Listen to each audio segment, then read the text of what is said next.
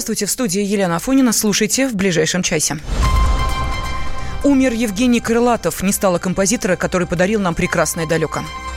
Алтайская драма «Можно ли спастись от лавины?» День Победы по-западному, как отмечают праздник в Европе и Америке. И футболисты-разбойники. Ждем оглашения приговора Кокорину и Мамаеву. Эти и другие темы в эфире радио «Комсомольская правда». Сегодня на Западе отмечают День безоговорочной капитуляции нацистской Германии. Документ, подписанный в предместе Берлина 8 мая 1945 года в 22 часа 43 минуты по центральноевропейскому времени, стал символом окончания Второй мировой войны, хотя официальная дата – 2 сентября 1945 года. Насколько событие, произошедшее 74 года назад, значимо сегодня для западного мира? С нами на связи наши корреспонденты в Европе и США. Я приветствую СОПКОРа комсомолки в Нью-Йорке Алексея Осипова. Алексей, здравствуй.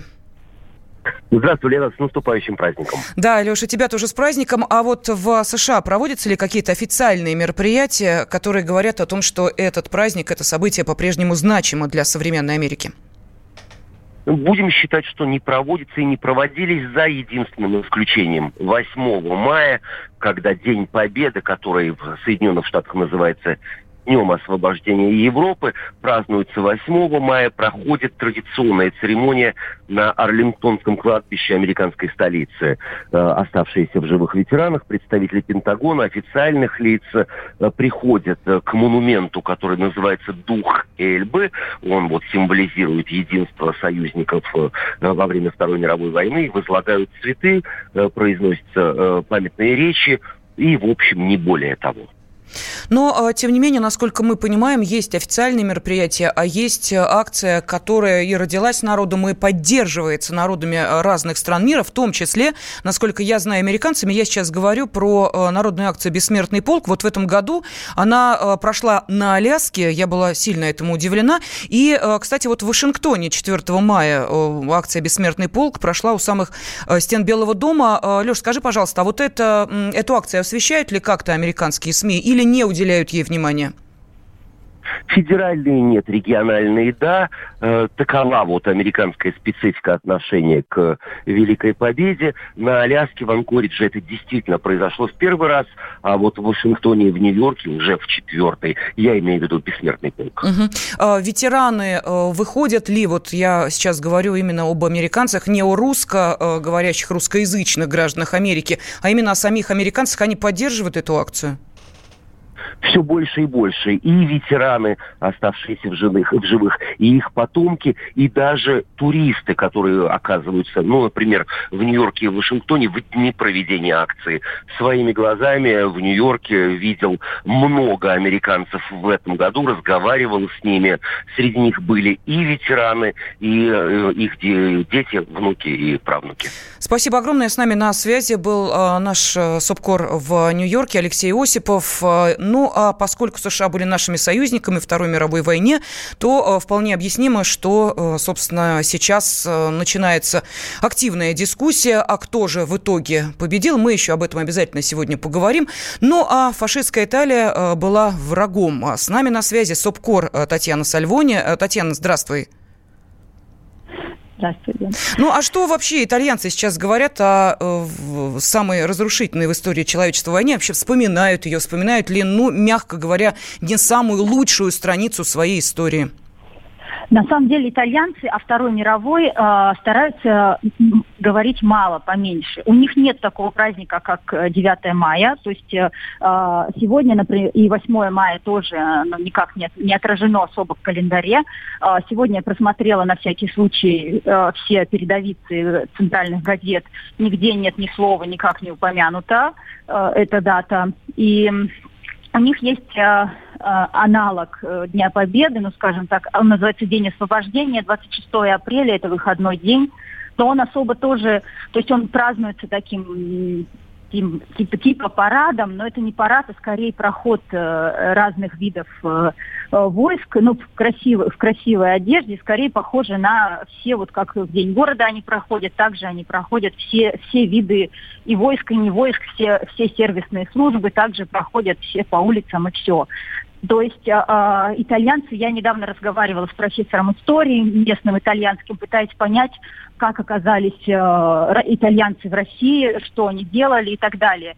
И, э, и он мне рассказал, и я с ним поделилась своим э, ощущением, что такое ощущение, как будто итальянцы очень стыдятся, и что там очень много боли. И он говорит, действительно, так много боли и стыда у обычных итальянцев, потому что их гнали на эту войну, на чужую для них войну силой, то есть э, э, простых рядовых итальянцев, э, отцов семейств отправляли в Россию в, летом, в жару, э, практически раздетыми в штанишках, э, и кто не хотел, тех убивали на месте. И у них был выбор либо быть убитыми здесь, прямо в Италии, либо поехать на войну в чужую какую-то далекую и загадочную Россию, и, вер... и возможно вернуться к своим семьям. И, конечно, многие ехали, были, их подстегивали разными пропагандистскими лозунгами. Они не знали, куда они едут, но когда они поняли, многие итальянцы бежали из России или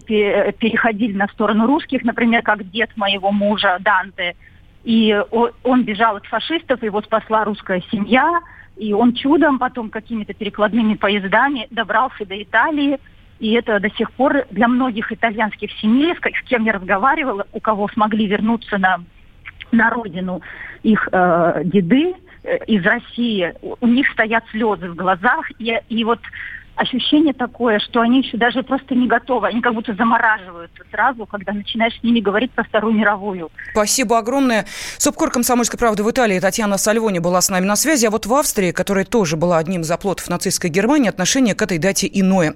Собственный корреспондент комсомолки Анастасия Барабаш передает из Вены.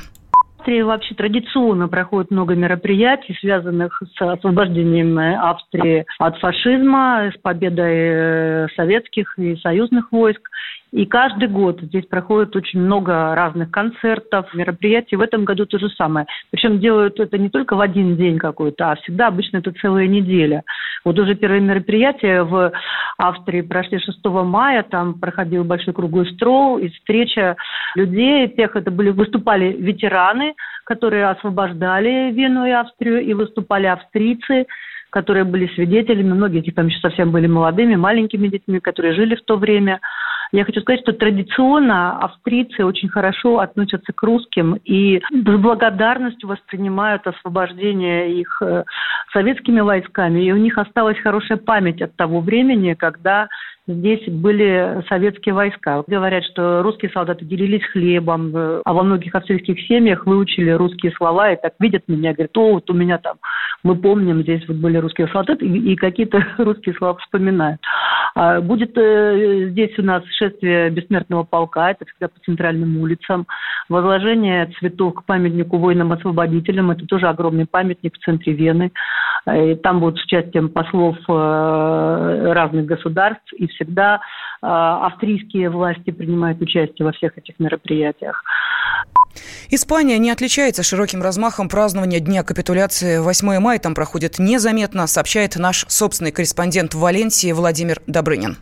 Нельзя сказать, что годовщина победы над фашизмом – тема первых полос испанских газет. О Дне Победы, конечно, помнят, о нем рассказывают, но сухо и отвлеченно. Скорее всего, это потому, что Испания в той войне участвовала, скажем так, Частично, да и не на той стороне, которая победила. Гитлеровцы ее не завоевывали, но чувствовали себя на Пиренейской земле полновластными хозяевами. Диктатор Франко в свое время предпочел дружить с главой Третьего рейха а не ссориться с ним, чем, объективно говоря, уберег свою страну от разрушений. Однако выставлять диктатора генералиссимуса положительной фигурой сейчас никому не хочется. Ощущение от публикуемых материалов такое, будто выполняется какая-то обязательная программа. Дается краткое напоминание. Да, была война с фашизмом, да, фашизм побежден. Изредка упоминать э, маршал Жуков, как лицо, подписавшее со стороны Советского Союза договор о капитуляции Германии, но эмоций при этом ноль. Белой вороной в этом царстве равнодушия выглядит филиал Русского музея, работающий в Малаге. Сотрудниками его составлена обширная программа мероприятий, намеченных на период с 9 по 12 мая. Откроет их седьмая Ленинградская симфония Шостаковича в исполнении оркестра Центра культуры Малаги, после чего состоится цикл бесед о блокадном Ленинграде, о роли советских женщин в той войне и демонстрация музейных коллекций из экспонатов, имеющих к ней отношение. Наверное, это надо признать шагом вперед для страны, чьи СМИ в течение нескольких последних месяцев успели неприятно отметиться статьями, героизирующими участие испанских добровольцев в блокаде Ленинграда, я имею в виду голубую дивизию, и чуть ли не с гордостью писавших о том, что гитлеровские офицеры восстанавливали после боев свое здоровье на курортах Канарских островов, а материковые порты страны обслуживали фашистские подводные лодки. Выступит ли с приветственным словом 9 мая король Филиппе VI или глава правительства Педро Санчес, информации в прессе нет. Ну а мы в России готовимся к главному своему празднику. 9 мая – День Великой Победы. И завтра в нашем эфире прямая трансляция парада на Красной площади и включение наших корреспондентов из разных уголков страны.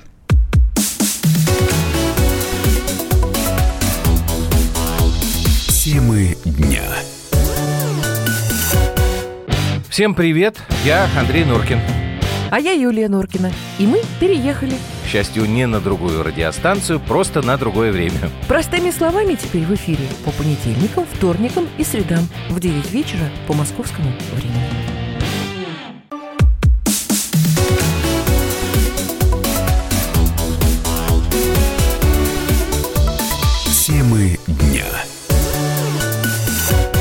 Студии Елена Фонина мы продолжаем. Переговоры пилотов сгоревшего суперджета с диспетчерами Шереметьево подлинные. Об этом сообщают источники в Росавиации. Ранее расшифровка диалога командира экипажа с землей появилась в СМИ. Из нее следует главное, удар молнии, из-за которого борт вернулся в аэропорт, не нанес серьезного ущерба. В воздухе лайнер был практически исправен. Связь была. При заходе на посадку пилотов координировали диспетчеры. Как это было? Мы сделали реконструкцию переговоров переговоров. Шереметьево, вышка, Аэрофлот 1492, как слышите? Говорите. Пан-пан, пан-пан, пан-пан. Этот сигнал в радиопереговорах означает, что у самолета аварийная ситуация, однако конкретной угрозы людям или судну нет. Рабочее гнездо, Аэрофлот 1492, Москва подход, Москва подход, просим возврат. 1492, потеря радиосвязи, самолет горит в молнии. Аэрофлот 1492, ИЮ, снижайтесь, эшелон 80. Аэрофлот 1492. Справа курс 160. Какая-нибудь помощь необходима будет? Справа 160. Нет, пока все нормально. Штатно. Аэрофлот 1492. Только проблемы со связью. Вас правильно понял? Связь и потеря автоматического управления самолетом. Вас понял. Аэрофлот 1492, прошу орбиту. Мы не готовы к заходу. Это означает возможность сделать круг. Аэрофлот 1492, вас понял. Курс 350 возьмите вправо. Аэрофлот 1492. Через сколько будете готовы к заходу? Аэрофлот 1492. Подскажите, как будете готовы к заходу? Не слышно вас было. Подскажем. Аэрофлот 1492. Аэрофлот 1492. Готовы к заходу? Да. Аэрофлот 1492. Как будете заходить? Визуально или по ИЛС? ИЛС – радионавигационная система захода на посадку по приборам. Может осуществляться как в автоматическом, так и в ручном режиме. Заход по ИЛС. Аэрофлот 1492, необходима помощь. Аэрофлот 1492, Шереметьево, вышка. Продолжайте заход. Слушаю, 24 левая. Аэрофлот 1492. Ветер у земли 160 градусов. 7 порывы 10 метров в секунду. ВП-24 левая. Посадку разрешаю. Аварийные службы на полосы. Еще одна ошибка, которую выявили переговоры, экипаж отказался от помощи наземных служб, говорит пилот первого класса Андрей Красноперов. В такой ситуации нет штатного радиообмена. То есть он хотел сказать, что самолет ударила молния. То есть вот эта вспышка он воспринял как горит молния. Тогда понятно. Меня больше волнует другое, как это заходили на непосредственно посадку, и там у них такой радиообмен возник, что диспетчер сказал, нужна ли вам помощь в посадке. А правый сказал, все нормально, штатная посадка. То есть он как бы успокоил наземные службы, что не, не надо ничего на полосу выдвигать. Вот в чем суть. Все говорят, что вот наземная служба не обеспечила пожарной машинами, там все остальное. Ну как они обеспечат, если экипаж докладывает, что все нормально? Вот тут я не понимаю. Связи реально не было. Это другая связь. Это аварийная связь, которая идет через АРК. Есть такая система, там связаться по аварийной частоте. Она оказалась в рабочем состоянии. Она пропадала, не такая качественная связь, неустойчивая, но, по крайней мере, связь была, что они могли хоть чем-то обменяться. Могли элементарно запросить у диспетчера, там, дайте нам зону ожидания для выработки топлива там, или чего-то еще. Трагедия рейса 1492 Москва-Мурманск унесла жизни 40 пассажиров и одного члена экипажа. Вот «Комсомольской правде» удалось поговорить с Юлией Каревой, мамой погибшего бортпроводника Максима Моисеева. Она до последнего надеялась, что сын жив. Искала его во всех московских больницах, но безуспешно. Юлия Карева описывает эти мгновения как самые страшные в жизни. Она всегда следила за полетами сына, а Максим всегда звонил маме, чтобы рассказать о возвращении скромный помощник, отважный. Во всем всегда помогал, никогда никого не обижал, ко всем имел уважение. Мечтал с пятого класса стать летчиком. Он учился в Санкт-Петербургском университете гражданской авиации и хотел отучиться на заочном и дальше отучиться на пилота. Потому что он каждый раз переживал, чтобы нормально взлетели, нормально долетели, присели. Он когда возвращался, он всегда звонил, говорил, мама, я прилетел, я дома. Я в этот раз с ним разговаривала только днем, к сожалению. Ему 21 год только исполнился 24 так... апреля. Только ему один, 21 год исполнился. Ему еще не было 22 лет никак. У него день рождения 24 апреля 98 года. Только праздновал свой день рождения. Он даже когда ему было 15 лет, он спас мужчину, когда тот тонул. Юлия Карева также рассказала, что стюардесса испугалась и попросила Максима поменяться с ней местами. Он отправился в хвост салона, где вместе с пассажирами погиб.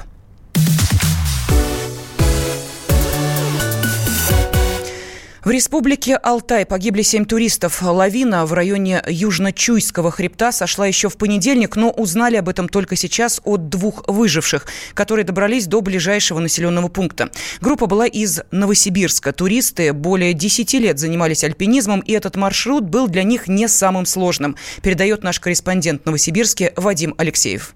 Это были очень опытные туристы. Женщину, которая занималась без малого 10 лет, даже ее по сравнению с другими считают новичком. Те люди в этой группе, которые занимались наиболее основательно, у них опыт порядка 40 лет. Более того, они шли по маршруту четвертой категории сложности. Это маршрут, на который новички и в принципе это не пошли. Даже для опытных людей это серьезный и очень ответственный маршрут. Эксперты, альпинисты говорят, что да, в это время лавины возможны. Их не предскажешь, но они вполне возможны. Здесь человек может спросить, а почему же им разрешили туда идти, почему же МЧС не остановила людей? В МЧС поясняют, что нет у них полномочий кому-либо запрещать выход на маршрут. Хотя люди МЧС, спасатели поставили в известность о том, что они в этот путь отправляются. Это был наш корреспондент Новосибирский Вадим Алексеев. Ну а на прямой связи со студией доцент кафедры криолитологии и глициологии географического факультета МГУ Виктор Поповнин. А, Виктор Владимирович, здравствуйте. Добрый день.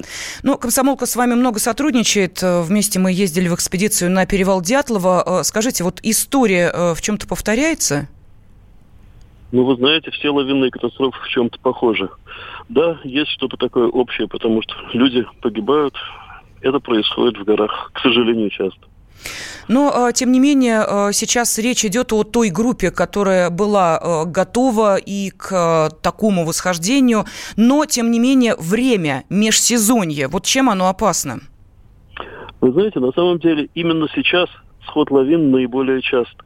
Потому что э, снег уже сейчас довольно теплый ну, теплый как, естественно, у него там отрицательная температура, но он уже насыщен водой, и это облегчает скольжение одного пласта по другому, и это может спровоцировать сход лавины там, где, в общем-то, ее даже могли бы и не ждать. Поэтому вот переходные сезоны, они в этом отношении действительно более опасны, чем даже, может быть, и разгар зимы и так далее. А если говорить о сложности маршрута, может быть, э, действительно есть э, ну, такое опасение, что люди могут переоценить э, свои способности, или здесь вот просто проведение, рок, особый случай, и предугадать это невозможно? Вы знаете, предугадать с точностью, так сказать, до минуты, конечно, невозможно. Но нужно минимизировать всегда риск попасть в лавину. И это достигается разными путями. Ну, прежде всего, нужно правильно выбрать траекторию. Самое простое, конечно, порекомендовать не выходить на лавиноопасный склон. Вот, но это я понимаю, конечно, не всегда возможно, потому что некоторые пути неизбежно сталкиваются с теми местами в горах, где лавины возможны. Поэтому нужно либо предварительно оценить состояние снега, то есть заранее посмотреть, из чего он состоит, сделать небольшой шурфик такой в снегу, посмотреть, есть ли там предпосылки к возникновению э, вот такой как бы стратификации, то есть э, когда много разных пластов с разной плотностью, с разной структурой, э, это действительно такая предпосылка к тому, что один пласт по-другому может сдвинуться, ну, при увеличении на него нагрузки, когда человек на него ступает. То есть посмотреть на то, из чего сложен снежный покров в данном месте, в данное время. Потом нужно посмотреть вообще, что происходило за несколько дней до этого. Если были какие-то свежие снегопады, сильные, то есть накапливался новый свежий снег, который еще не успел э, уплотниться, и, может быть, э, так сказать, каким-то образом оценить, насколько он связан с предыдущими пластами. Вот это тоже нужно оценивать. И понимаете, здесь, конечно, все зависит от опыта человека, который ведет группу. Безусловно, опытные люди всегда знают, что в горах есть лавины, но не у всех есть такой действительно опыт э, предугадывать те места, где она, возможно, сойдет, и особенно то время, где, э, когда можно ее ожидать. Здесь нужно просто накапливать знания, читать специальную литературу, ну, консультироваться со специалистами в МЧС, прежде всего, конечно, слушать их рекомендации, когда они закрывают район, или когда они, э, по крайней мере, выставляют повышенную степень лавинной опасности. Ну, и если нет возможности вот избегать вообще вот таких вот мест, нужно еще и правильно двигаться. Нужно Что это идти... означает? Ну, понимаете, вот когда э, идешь по склону, который может быть чреват снежной лавиной, ну, очень опасно, скажем, его подрезать. Вот когда траверсируешь этот склон, э, есть большой шанс, что действительно будет ослаблено вот эти свойства сцепления снежного пласта, и это может быть критично. Вот, поэтому, если возможно, выбирать те пути, где, э, ну, скажем, та же растительность показывает, что здесь лавина сходит реже. Вот э, такие как бы прочесы, их так и называют лавинные прочесы. Среди э, леса очень часто встречаешь такие продольные, как бы вдоль по склону, э, вытянутые безлесые участки. Это показатель того, что здесь лавина сходит. Вот. А там, где лес не тронут, вот стараться, ну, как бы, может быть, к нему в первую очередь приурочить. Э, свой маршрут. Вот, но если склон без леса, и ну никак невозможно обойти этот участок, нужно, по крайней мере, двигаться с дистанции. Очень важно иметь какие-то средства ну, спасения в том случае, если все-таки в лавину попадаешь. То есть лавинные шнуры, вот бипер очень часто их сейчас встраивают в специальную туристическую альпинистскую одежду, такие маленькие приспособления, которые издают сигнал, который можно запеленговать потом человека. Вот. И не топтаться всем дружно, траверсируя склон. Спасибо огромное. Вот С нами на связи был доцент кафедры криолитологии и глициологии географического факультета МГУ э, Виктор Поповнин. Он поделился своими рекомендациями для туристов, отправляющихся в такие походы.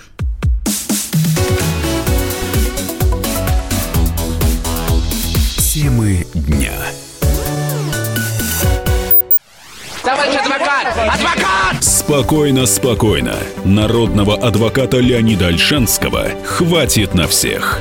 Юридические консультации в прямом эфире. Слушайте и звоните по субботам с 16 часов по московскому времени.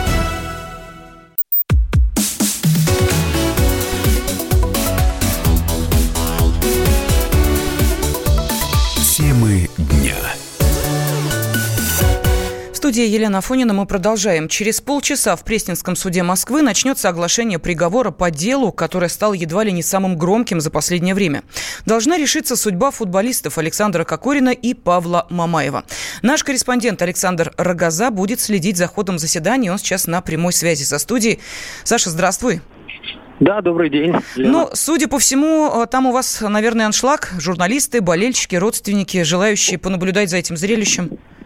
Ой, это не то слово. Вот ты сказала, что через полчаса должны огласить, на, на, начать оглашение приговора. Я думаю, что на самом деле, скорее всего, будет отложено немного по времени э, начала, потому что очень большая очередь на входе в Пресненский суд. И это при том, что э, журналисты начали подтягиваться за час, за полтора часа, даже некоторые до вот X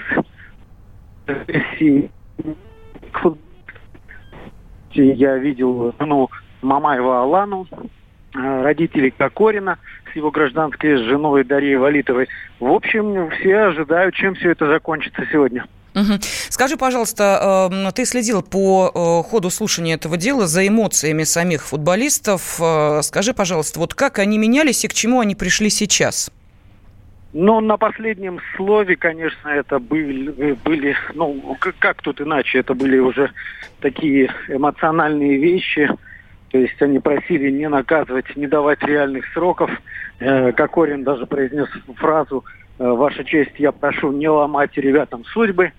А, но все, я напомню, что прокурор попросила э, э, братьям Кокориным по полтора года реального срока, реальной колонии, а, а Протасовицкому, это друг Мамаева, и самому Мамаеву по одному году и пять месяцев. Э, большинство специалистов склоняется к тому, что ну вот по практике, э, если прокурор просит реальный срок, в 95% случаев все именно так и заканчивается в суде. То есть, скорее всего, будет какой-то реальный срок, э, но, возможно, с учетом того, что они под э, стражей находятся уже 8 месяцев, а один день в СИЗО считается за полтора дня в колонии – возможно, их э, освободят сегодня прямо э, в зале суда. И скажи, пожалуйста, а свидетели будут сегодня присутствовать или уже нет в них необходимости? Ну, может быть, просто проявит интерес, э, я сейчас говорю в первую очередь, конечно, у потерпевших от деяний Мамай, Мамаева и Кокорина. Нет, потерпевшие ходили только на допросы в суде, то есть когда их вызывали повестками, на других заседаниях их никогда не было, я думаю. Но я, по крайней мере, не видел никого из них здесь сегодня. Угу. Но, э, судя по всему, крови они не жаждут. Вот э, если говорить о, о том, как они выступали в суде, мы же тоже следили за тем, что они говорили, как говорили, как рассказывали. Ну, все довольно просто, да, да, довольно было спокойно. Ну, единственное только, что э, эпизод, когда друзья, так сказать, избили водителя Виталия Соловчука, Э, по версии самих футболистов все началось с того, что якобы водитель кому-то, там девушке, сказал, что я таких петухов не вожу. То есть со слов девушки э, Мамаев воспринял это как оскорбление, побежал к Кокорину, они оскорбились, и за это настучали, простите, за сленг по голове водителю. Сам водитель отрицал, что такой фразы не было. То есть вот во многих вещах таких мотивационных они не сходились. Угу.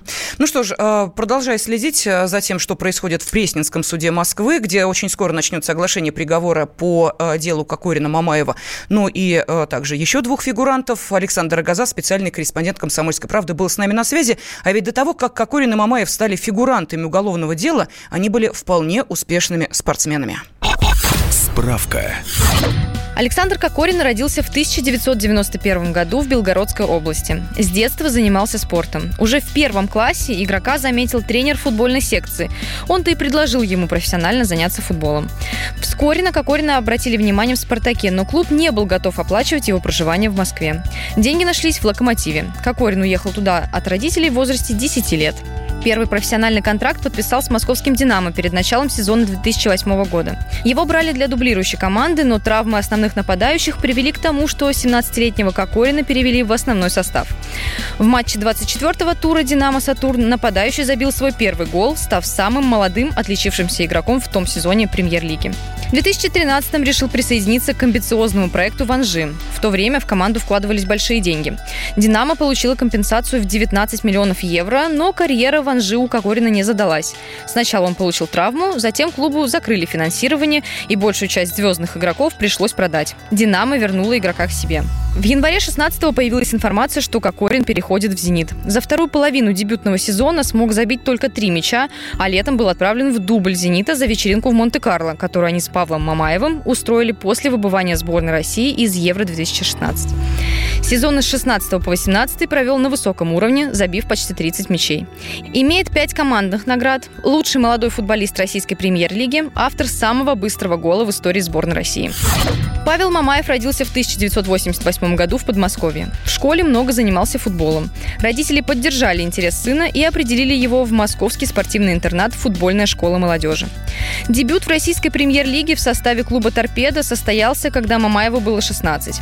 И этот этап в карьере сам спортсмен считает ключевым. В 2007-м футболист перешел в ЦСКА, но тренер Валерий Газаев использовал его в замене. На поле практически не выпускал, ждал подходящего случая. Новый тренер армейцев Леонид Слуцкий дал Мамаеву шанс раскрыться. В 2009 году полузащитника пригласили в основную сборную страны. Дебют состоялся в ноябре 10 в игре против сборной Бельгии. В конце 2011-го футболиста перевели в молодежный состав ЦСКА из-за нарушения дисциплины. Мамаева хотели перекупить Рубин и арендовать Алания, но он остался в ЦСКА. Вел переговоры с европейскими командами и с Манчестер Юнайтед уже был даже составлен контракт. Однако спортсмену не хватило количества игр за национальную сборную, поэтому переход был невозможен. Мамаев стал игроком основного состава клуба «Краснодар». Тогда ЦСКА передал его в аренду, а в 2013-м Краснодар выкупил его. Мамаев имеет пять командных наград на профессиональном уровне, чемпион России в составе клуба ЦСКА, трехкратный обладатель Кубка России и обладатель Суперкубка.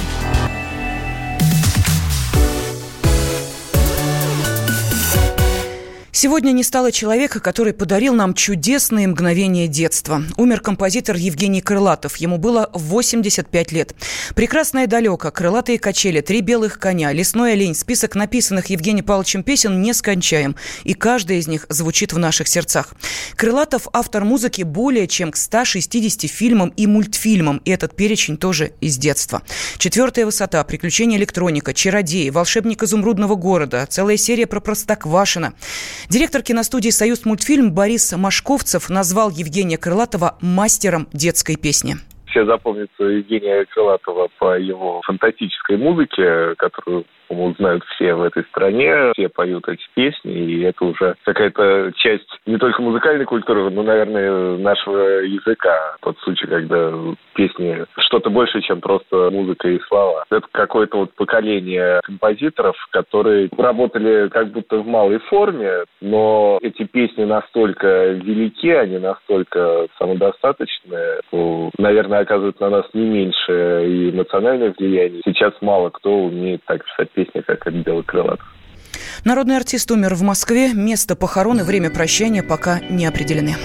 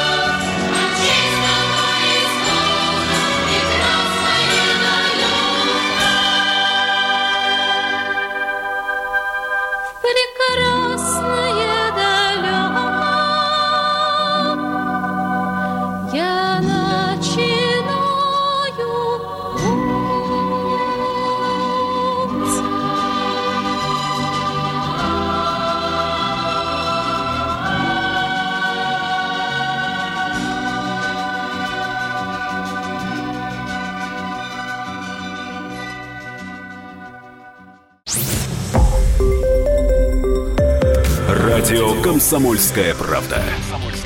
Более сотни городов вещания и многомиллионная аудитория.